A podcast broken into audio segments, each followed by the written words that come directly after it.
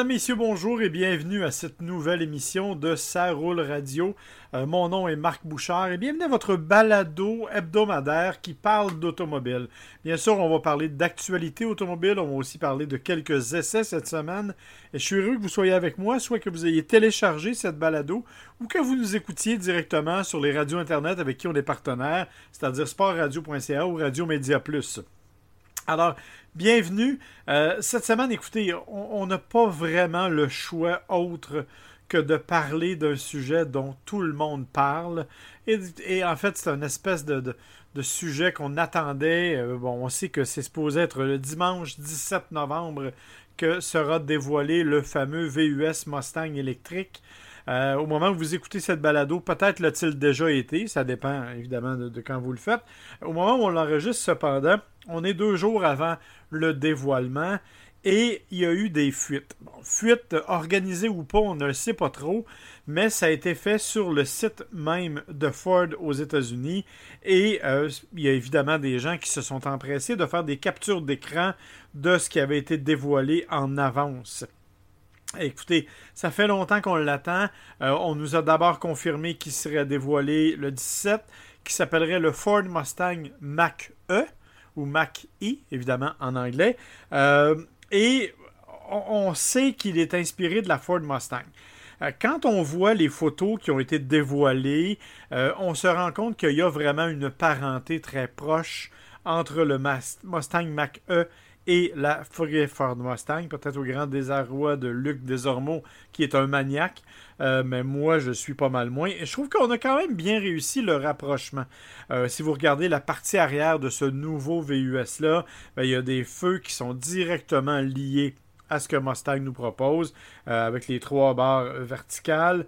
la partie avant, ben, on a les phares qui sont directement aussi reliés à ce que Mustang nous a habitués.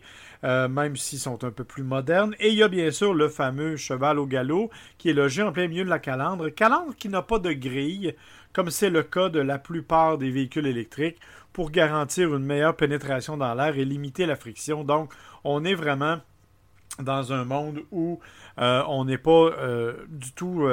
on n'est pas très loin de la Mustang, bien que les dimensions soient assez différentes, vous l'aurez compris.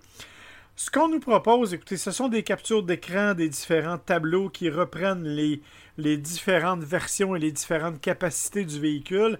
Évidemment, on ne sait pas si c'est une réalité ou pas. On s'en doute un peu. On soupçonne que ce soit assez véridique parce que c'est proche d'une certaine réalité, du moins aux États-Unis. Euh, évidemment, il faudra attendre encore quelques jours pour avoir plus de détails sur les versions canadiennes, peut-être même quelques semaines. Euh, ce qu'on sait, c'est qu'aux États-Unis, il y aura cinq versions.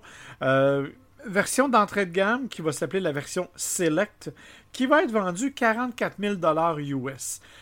Écoutez, encore une fois, on ne sait pas ce que ça va donner au Canada. Est-ce qu'on va tenter de se glisser sous les seuils euh, d'aide financière? Ce serait un peu étonnant parce que ça ferait une grosse différence quand même, mais on verra ce que ça va donner. Et on dit que la Select va être proposée en configuration soit à propulsion, c'est quand même une Mustang, ou à traction intégrale, qui aurait des autonomies variant de 338 à 370 km selon euh, le mode de propulsion, évidemment, l'intégrale étant un peu moins autonome dans ces distances. Euh, il y a d'autres versions. La plus puissante serait la version GT, la version de performance. On fait un 0,60 000 à l'heure en 3,5 secondes, donc un 0,100 en 3,6, 3,7, mais on ne connaît toujours pas la puissance définitive et on estime que l'autonomie va être à 378 km. Il y a quand même des versions qui seraient offertes avec une autonomie un peu plus grande. C'est le cas de la California Route 1 ou la Premium Extended Range. Voyons, j'ai de la misère aujourd'hui, euh, qui dans son cas serait une propulsion cependant. On parle de moteur arrière, puissance 282 chevaux, couple de 306 livres-pieds et 484 km d'autonomie. Bon, ça, c'est ce qu'on sait actuellement parce que on n'a absolument aucune idée du type de batterie qui vont être utilisées, de la grosseur, du temps de recharge. Ça n'a pas été précisé non plus, donc il va falloir attendre quelques temps pour savoir qu'est-ce qui va être euh, la réalité. On a quand même aussi des images de l'intérieur de ça. Et bien entendu, comme c'est la nouvelle tendance, ben, on arrive avec des affichages numériques extrêmement abondant. Euh, par exemple, au milieu, il y a une espèce de grande tablette, euh, comme c'est le cas chez Tesla, comme c'est le cas chez de plus en plus de constructeurs, comme c'est le cas actuellement chez Volvo, entre autres dans le Volvo que je conduis cette semaine, dont je vous parlerai davantage la semaine prochaine. Euh, donc, on mise vraiment sur un grand écran qui va comprendre la majorité des commandes à la fois d'infodivertissement et de confort. Et devant les yeux, il y a aussi un écran numérique que l'on peut vraisemblablement programmer. Euh, bref, c'est un intérieur extrêmement moderne. On n'a pas idée des sièges, on n'a pas idée de l'espace non plus. Euh, donc, il va falloir attendre encore quelques jours. Sauf que, euh, objectivement, moi, j'ai envie d'entendre vos commentaires. Même si vous l'avez vu en vrai, j'ai envie d'entendre vos commentaires. Moi, j'ai un problème avec le fait qu'on l'a appelé une Mustang. Parce que pour moi, une Mustang, c'est d'abord une voiture. Chez Ford, on a même pris la peine de dire qu'on abandonnait la totalité des berlines sauf la voiture Mustang en Amérique du Nord. Euh, je croyais qu'on s'en tiendrait à ça et qu'on ne, collerait pas l'appellation VUS à un véhicule Mustang. Ça me déçoit un peu de la part de Ford, je vous le dis. C'est pas que le véhicule est laid, le véhicule est joli. C'est pas qu'il n'y a pas certains traits qui sont proches de la Mustang. Euh, ça, c'est bien réussi mais j'aurais quand même aimé qu'on préserve pour le muscle car le nom Mustang. Et ça, je pense que ça va hériter bien des puristes, des gens qui aiment ce véhicule-là, euh, qui, est là depuis des années, des décennies, et qui, est, euh, est allé vraiment se chercher un nombre incalculable de, de, passionnés qui l'admirent. Alors, je pense que c'est peut-être pas une bonne idée, euh, mais bon, que voulez-vous, ça fait partie des probablement des normes de marketing. On a convenu chez Ford que ce serait plus facile à vendre probablement si on avait une appellation déjà connue et on a choisi celle de Mustang. Je vous avoue que ça me désole un peu, mais euh, quand même, que voulez-vous, ça fait partie des des considérations. Alors, je, suis très curieux de lire vos commentaires, d'avoir vos commentaires. Vous pouvez nous les donner sur notre page Facebook à Ça Roule Radio, sur ma page Facebook personnelle, Marc Bouchard, bien sûr, ou euh, me les envoyer par courriel à info à D'ailleurs, euh, parlant de ça, je suis heureux de vous dire que j'ai reçu la semaine dernière quelques commentaires sur euh, le nombre de véhicules que vous avez eu au cours de votre vie. moi, j'avais mentionné que j'en avais eu pas mal des choix parfois douteux là, que j'assume avec une certaine aisance. Alors euh, oui, effectivement, j'ai eu ces, ces, choix-là. Beaucoup de gens m'ont écrit, ce qui m'a impressionné, c'est que la plupart des gens ont eu entre 4 et 5 véhicules seulement au cours de leur vie. Moi, j'en ai eu un peu plus d'une trentaine. Euh, et euh, vraiment, entre 4 et 5, c'est la moyenne des gens de mon âge. Évidemment, il y en a qui c'est plus, mais c'est souvent des véhicules d'occasion. Alors, continuez de m'écrire, je trouve ça très intéressant et je trouve ça le fun de voir en fait la progression que vous avez fait la plupart dans votre vie. C'est très drôle parce que les gens commencent avec des petites voitures, vont grossir tranquillement, vont aller soit vers des berlines intermédiaires ou des VUS de plus grande taille. Et quand on atteint un certain âge, on dirait que les gens commencent à diminuer. Ils reviennent vers des trucs plus compacts. Euh, donc, ça donne une bonne idée, en fait, de la tendance du marché. Et je trouve ça très agréable de voir que je ne suis pas le seul à, triper sur les chars et à en acheter plusieurs. Ceci étant dit, euh, maintenant, on va passer à une autre petite nouvelle qui a attiré mon attention. C'est le Bureau d'assurance du Canada qui a dévoilé la liste des véhicules les plus volés au Québec. Euh, chaque année, on a droit à ce palmarès-là. C'est quelque chose qu'on attend plus ou moins là, parce qu'il n'y a pas de grandes surprises. Ce qui est quand même étonnant, en fait, c'est que les véhicules qui sont là-dedans, les plus volés, ce pas des véhicules de l'année, ce sont des véhicules qui datent de quelques années déjà. Et écoutez, c'est même surprenant d'avoir quelques-uns des modèles. C'est en partie, en fait, les cibles des voleurs parce que, euh, selon les réclamations aux assurances. Et honnêtement, moi, je suis bien, bien surpris. Très, très surpris parce qu'on n'a pas là-dedans, je vous le dis, là, cherchez pas là-dedans de Honda Civic, il n'y en a pas. Alors qu'on nous a toujours dit que c'est une voiture extrêmement volée. Il n'y a aucune Honda Civic là-dedans. Ne, la cherchez pas, elle n'est pas là. De même qu'il n'y a pas de compact ou très peu. Il n'y a pas de voiture euh, que l'on croyait extrêmement populaire. Écoutez, je vais vous donner le top 10. Encore une fois, je suis ouvert aux commentaires. Moi, je suis très surpris. Euh, je ne pensais pas que ça pouvait se dérouler comme ça. Alors, écoutez, en dixième position, c'est la Toyota Prius V 2016. Imaginez. Euh, en neuvième position, la Prius V 2015. Alors, comme vous voyez, la Prius a quand même une certaine, certaine popularité, mais la Prius V qui est la version familiale, si vous n'étiez pas au courant. Je trouve ça assez étonnant. En huitième position, c'est le pilote euh, All-Wheel Drive 2016. En septième position, le Wrangler Unlimited 2017. Le Honda Pilot 2017 est en sixième. En cinquième, c'est le Wrangler Unlimited 2016. En quatrième position, le Toyota 4Runner 2016. Le Honda CRV 2017 est troisième. Le 4Runner 2015 est deuxième. Et le plus volé, ce serait, attention, l'Acura MDX, 4 roues motrices bien sûr, 2017. Euh, comme je vous dis, ça, m'étonne un peu parce qu'il y a là-dedans pas de véhicules qui ont d'énormes volumes de vente. Au contraire, je vous dirais que c'est assez limité comme volume. Euh, je trouve ça assez étonnant, mais coudon, c'est possiblement, j'imagine que le bac est au courant de ce qu'ils font. Alors, euh, ce sont les données qu'ils nous ont données. Euh, ce qu'ils disent cependant, c'est que ça, c'est pour le Québec. Hein? Euh, c'est pas le cas nécessairement partout euh, au Canada. En fait, on dit qu'à l'échelle nationale, ce sont les camionnettes F350 qui occupent les cinq premiers rangs selon leurs années. Et on est vraiment là dans les véhicules des gros VUS extrêmement populaires. Les Taos Suburban, entre autres. Les Silverado, qui est une camionnette bien sûr. Et les VUS Sport de Acura, Toyota et Honda qui sont toujours parmi les meilleurs.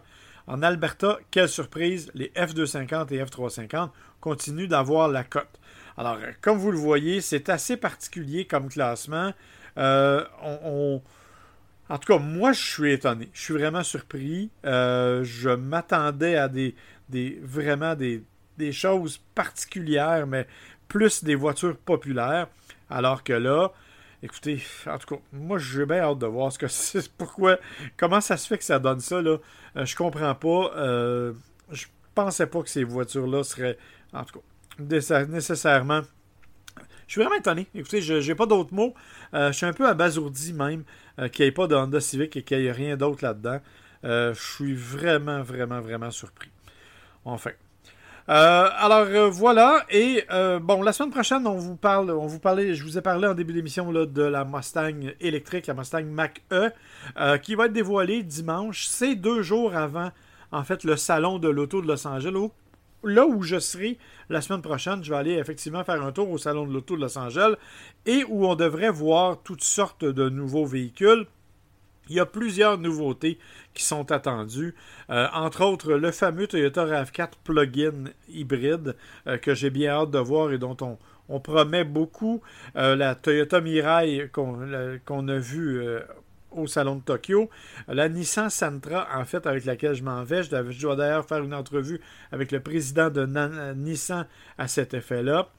bien sûr, il y a Ford qui va nous présenter le Mach-E, mais va aussi présenter le Lincoln Corsair. Bref, il y aura des tonnes de nouveautés euh, qui vont être à ce moment-là dévoilées. On verra bien sûr, peut-être qu'on va avoir des petites surprises, euh, puisque euh, nous dit qu'il y aura des débuts, entre autres chez Hyundai par exemple, d'un concept.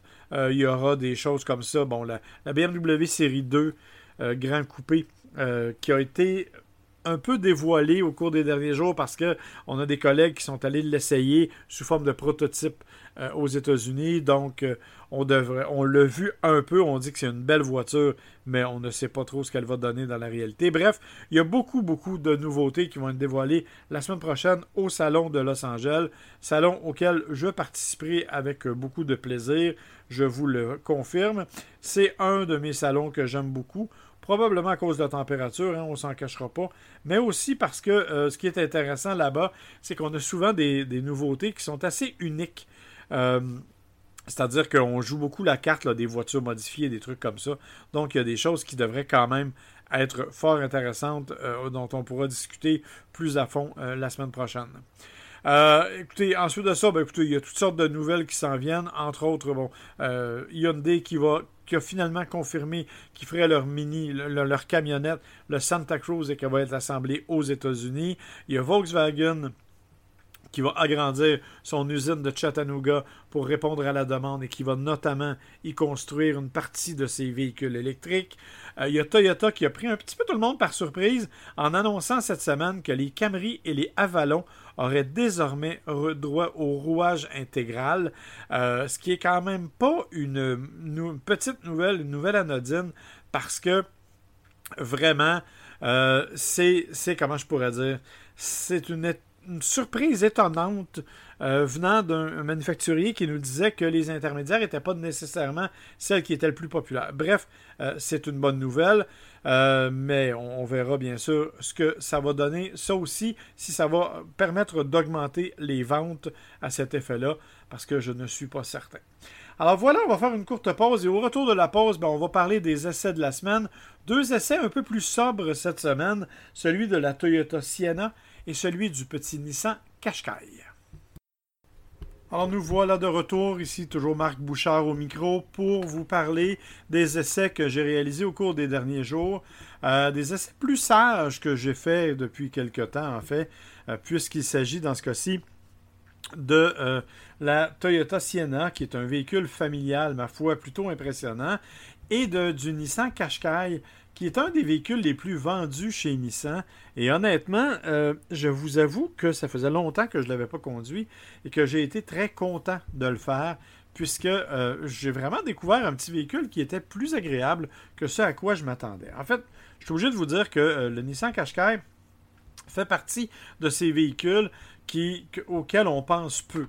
Euh, parce qu'on envoie des tonnes sur la route. C'est un, des véhicules à rouage intégral les plus abordables euh, au Canada. Euh, mais c'est un véhicule, tu sais, on parle beaucoup du Nissan Rogue, par exemple. On va parler beaucoup de d'autres véhicules chez Nissan. Mais le Qashqai, il me semble qu'on en parle beaucoup moins. C'est dommage parce que, honnêtement, c'est un petit véhicule qui est, ma foi, fort agréable. qui a d'abord une belle gueule, hein, on s'entend. C'est un véhicule qui est euh, qui reprend les caractéristiques propres physiquement euh, à, ce qui est Nissan, donc les fameux phares avant que l'on reconnaît, qui sont pas vraiment en boomerang dans ce cas-là parce que c'est une plus vieille génération, tout comme la Calandre, qui est un peu en V, mais moins que les nouveautés, euh, bien sûr. Quant au reste, c'est un véhicule qui, a quand même de la gueule, qui est quand même intéressant et qui a un petit rouage intégral tout à fait convenable qui arrive avec une bonne série d'équipements, euh, d'accessoires de base, ce qui est super intéressant, qui a un espace intérieur qui est, ma foi, plutôt imposant compte tenu des dimensions du véhicule euh, et qui vraiment euh, offre une belle qualité à l'intérieur. Écoutez, ça demeure un petit véhicule abordable, on s'entend là, vous n'aurez pas des cuirs de très très haute qualité, vous êtes pas, on n'est pas là là. On est vraiment dans un monde où c'est un véhicule qui est bien fait, c'est un véhicule qui est bien assemblé, c'est un véhicule qui est tout à fait correct, qui a le défaut cependant de sa qualité, euh, c'est-à-dire que euh, c'est un petit véhicule à qui on demande surtout d'avoir un rôle urbain agréable. C'est tout à fait ce qu'il fait. Euh, il n'est pas très gros de l'extérieur, va être beaucoup plus imposant de l'intérieur et va nous proposer vraiment quelque chose de l'espace pour un VUS. Écoutez, c'est pas un gros VUS, hein. on, on s'entend là, on parle par rapport à ses concurrents directs. Les passagers assis à l'arrière vont avoir un bon dégagement, euh, tant pour la tête que pour les jambes. Euh, les places avant sont tout à fait correctes. Les sièges sont très confortables. Euh, honnêtement, c'est un véhicule pour lequel j'ai trouvé bien peu de défauts évidents, outre le fait que, bien sûr, c'est un petit VUS qui n'est pas particulièrement stimulant à conduire, mais qui n'est pas moins stimulant que les autres de même catégorie. Donc, on parle d'un véhicule qui, euh, se comporte euh, avec une aisance euh, tout à fait agréable. Faut le placer en mode sport, par contre. parce que si on le place pas en mode sport, là, ça, ça, demeure, comme c'est souvent le cas dans ce cas-là, une espèce de... c'est trop lent, puis on peut jouer un peu avec la vitesse. C'est ça, c'est intéressant. On peut, bon, avec la boîte, faire jouer en vitesse manuelle. Ça nous permet de nous amuser un peu plus mais c'est pas un véhicule sport. C'est un véhicule qui est agréable, c'est un véhicule qui se comporte bien, euh, c'est un véhicule qui, offre beaucoup de qualité. Euh, écoutez, selon les, versions, vous pouvez obtenir bien sûr la traction intégrale. Je pense que c'est un must. Euh, pour le reste, écoutez, régulateur de vitesse adaptatif, conduite sonore avec le ProPilot Assist, bien sûr, c'est la conduite semi-autonome, navigation, caméra 360, sellerie de cuir, volant chauffant, clé intelligente, la prévention de sortie de voie euh, et tout ça. Donc, vous avez vraiment un ensemble euh, d'options, parce que ça, il faut le préciser, c'est optionnel selon la version que vous choisissez, qui est tout à fait, tout à fait raisonnable. Est-ce que c'est un véhicule que je considérerais définitivement, euh, compte tenu de son prix, compte tenu de sa qualité globale, compte tenu de la façon dont il se comporte, c'est un véhicule qui a, ma foi, euh, oui, une certaine personnalité et une certaine allure. Moi, je le trouve bien qu'il soit vieillissant. Hein, on va le dire, là. c'est un, véhicule qui est vendu ailleurs depuis plusieurs années, qui arrive chez nous depuis une couple d'années. Donc, on sent qu'il y a un petit peu de, modernisme à aller chercher. Mais euh, malgré tout, pour moi, ça s'est avéré une expérience fort intéressante, fort agréable et, ma foi, pas trop dispendieuse non plus du côté de l'essence, il faut le dire, euh, parce que euh, c'est pas un véhicule qui est très très gourmand. Bien sûr, il se compare tout à fait à ce qui se fait dans ce monde-là. On parle d'à peu près 9,1 litres au 100, ce que j'ai fait. Nissan annonce un peu mieux.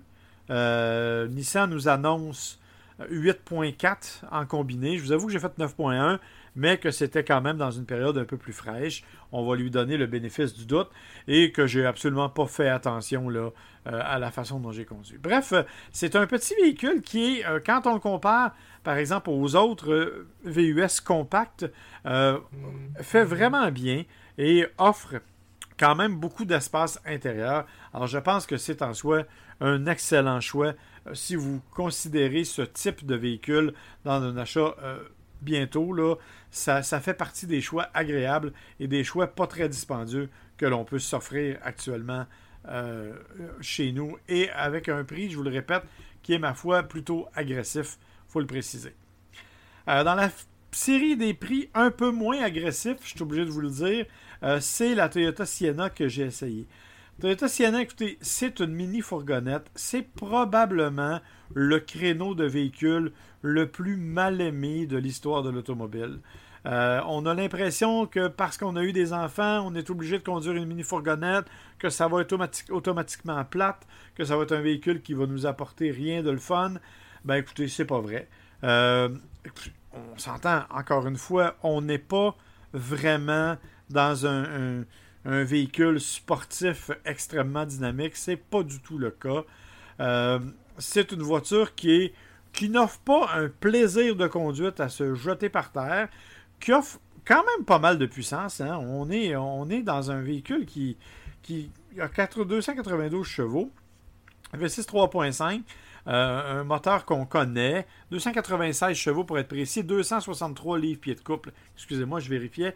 Boîte automatique 8 rapports. C'est tout à fait suffisant pour se déplacer avec une certaine aisance. Euh, c'est, euh, je vous l'ai dit, là, c'est pas un véhicule sport, on n'est pas là du tout. La direction est un peu ennuyeuse dans certains cas, bien entendu. Donc, c'est pas, on n'est pas là pour ça. Par contre, on nous a présenté cette année une Sienna qui est, ma foi, euh, fort amusante, puisque on nous présente la version qu'on appelle Nightshade. Une version qui est noire, roue noire. Euh, écoutez, même mon fils trouvait qu'elle avait l'air un peu sportive, ce qui est quand même euh, pas rien compte tenu du fait que c'est quand même une mini fourgonnette. Alors évidemment, on parle là d'un véhicule qui est plus qui a une personnalité, en fait, qui a un style plus marqué. au moins, ça c'est intéressant c'est aussi un véhicule qui offre. Écoutez, les mini-fourgonnettes, là, c'est vraiment l'affaire la plus agréable au monde. Pas pour la conduite, mais pour la polyvalence. C'est un véhicule avec lequel on peut tout faire littéralement. Les portières coulissantes, on a beau dire ce qu'on voudra, c'est encore la meilleure façon de glisser des choses à l'arrière et de se glisser aux places arrière. Euh, ça nous permet de coucher les sièges, donc d'avoir aussi un espace de chargement qui est gigantesque, qui est caverneux, il faut bien le dire. Euh, et dans le cas de la Sienna, on a un habitacle qui est bien fait, qui est bien pensé, qui est ergonomiquement solide, euh, beaucoup de fonctionnalités. vraiment intéressant. Ciel, bien évidemment, j'avais une, version quand même un plus élevée, donc c'est céleri de cuir. Et avec la Sienna, il faut s'en rappeler, c'est une mini fourgonnette qui propose la traction intégrale. Il n'y en a pas beaucoup d'autres. En fait, il n'y en a pas d'autres qui le font. Euh, donc, ça, c'est vraiment un atout important pour la Toyota Sienna, puisque, bien entendu, vous l'aurez compris, ça fait partie des, éléments de sécurité. Bien sûr, on a tous les autres éléments de sécurité là, euh, que, Toyota nous propose, euh, qui s'appelle Safety Sense de mémoire. En tout cas, je ne sais plus, je me rappelle plus des noms, mais on a tous les éléments là, de sécurité traditionnels et les nouveaux éléments de sécurité électronique qui sont désormais la moyenne de ce qu'on retrouve dans, surtout dans un véhicule familial qui se veut extrêmement, extrêmement familial, extrêmement pratique. Euh, donc, on a le rouage intégral, on a un moteur qui est efficace, qui est fiable, on a de l'espace intérieur, on a de la fonctionnalité. Euh, il est vrai qu'on pourrait améliorer un peu le confort et l'ergonomie. Beaucoup de boutons physiques qui sont pas nécessairement faciles à aller manipuler autour du, autour du cadran du système multimédia. Système multimédia qui n'a pas Android Auto, qui utilise encore Entunes, un système que je déteste cordialement. Euh, écoutez, c'est vraiment un, véhicule qui est agréable, euh, un véhicule qui est le fun au niveau pratique, au niveau polyvalence. Non, ce n'est pas un véhicule qui va vous donner des frissons de conduite et c'est un véhicule qui euh, laisse sentir justement son côté pratique au détriment du plaisir de conduite. Malgré tout, c'est un véhicule qui vaut la peine si vous êtes dans le marché pour ça. Encore une fois, bien que, et là je pèse mes mots, bien qu'il coûte extrêmement cher. Écoutez, on parle de 35 000 ça c'est la version de base. Si on veut aller chercher la version la plus élevée de la Sienna, là on tombe davantage à quelque chose comme 52 000 ou à peu près. Ça commence à faire pas mal d'argent pour un véhicule comme celui-là. Il y a beau être un véhicule familial extrêmement fiable et un véhicule euh, dont, on ne se lassera pas, euh, je pense quand même que c'est un véhicule qui, coûte cher par rapport à la concurrence. Les gens qui conduisent une Sienna, cependant, sont des gens qui sont vendus à la cause. Euh, j'ai parlé à plusieurs personnes qui en ont eu au fil des ans et tous m'ont répété que s'il y avait besoin, ils se tourneraient encore vers la Toyota Sienna, ce qui est en soi un excellent signe de qualité. Alors, la Sienna, c'est un véhicule qui vaut la peine si vous êtes dans le marché pour la camionnette. C'est l'une des bonnes camionnettes sur le marché, pas la plus stimulante, je vous avoue que la Chrysler Pacifica est définitivement plus agréable à conduire. Même la Honda Odyssey est plus agréable à conduire. Mais c'est quand même celle qui vous fournit le rouage intégral. Et ça, je pense que c'est une qualité qui mérite qu'on s'y attarde. Alors voilà qui met fin à cette émission pour cette semaine. La semaine prochaine, je vous l'ai dit, je serai en direct du Salon de l'Auto de Los Angeles où il y aura quelques dévoilements. Moi, je m'en vais là avec les gens de Nissan notamment pour aller assister au dévoilement de ce que l'on pense être la nouvelle Santra. En tout cas, euh, c'est ce que tout le monde nous dit et c'est ce que euh, les, rumeurs disent, même si Nissan refuse pour le moment de le confirmer. Euh, donc, on sera là-bas. on va aussi vous parler des essais qu'on a fait cette semaine, incluant la Volvo V60 que j'adore. C'est la familiale et honnêtement, je suis impressionné. J'aurai d'ailleurs l'occasion la semaine prochaine aussi de mettre à l'essai la V60 euh, Cross Country. Donc, on pourra peut-être jumeler les deux essais. On verra comment ça se déroule.